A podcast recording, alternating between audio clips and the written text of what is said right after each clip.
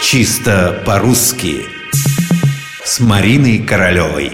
Варвар. Это слово, которое составлено из двух одинаковых слогов, звучит довольно забавно – по историко-этимологическому словарю Павла Черных в русском языке оно давно. Оно присутствовало и в древнерусском, и в старославянском. Слово это есть вообще во всех славянских, а также в большинстве западноевропейских языков. Его источник – греческое «барбарос». От него пошло латинское «барбарус» – чужеземец, чужестранец.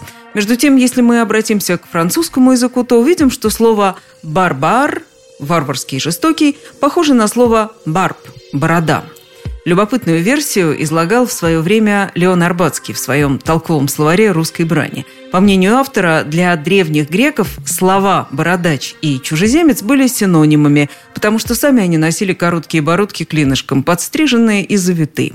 Между тем, соседние варварские племена предпочитали другую моду, если это можно так назвать – нестриженные запущенные бороды.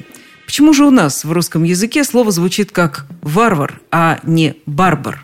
Словари утверждают, что в русском языке варвар появился при посредстве старославянского из позднегреческого «варварос». Вот почему «в», а не «б». Что до бород?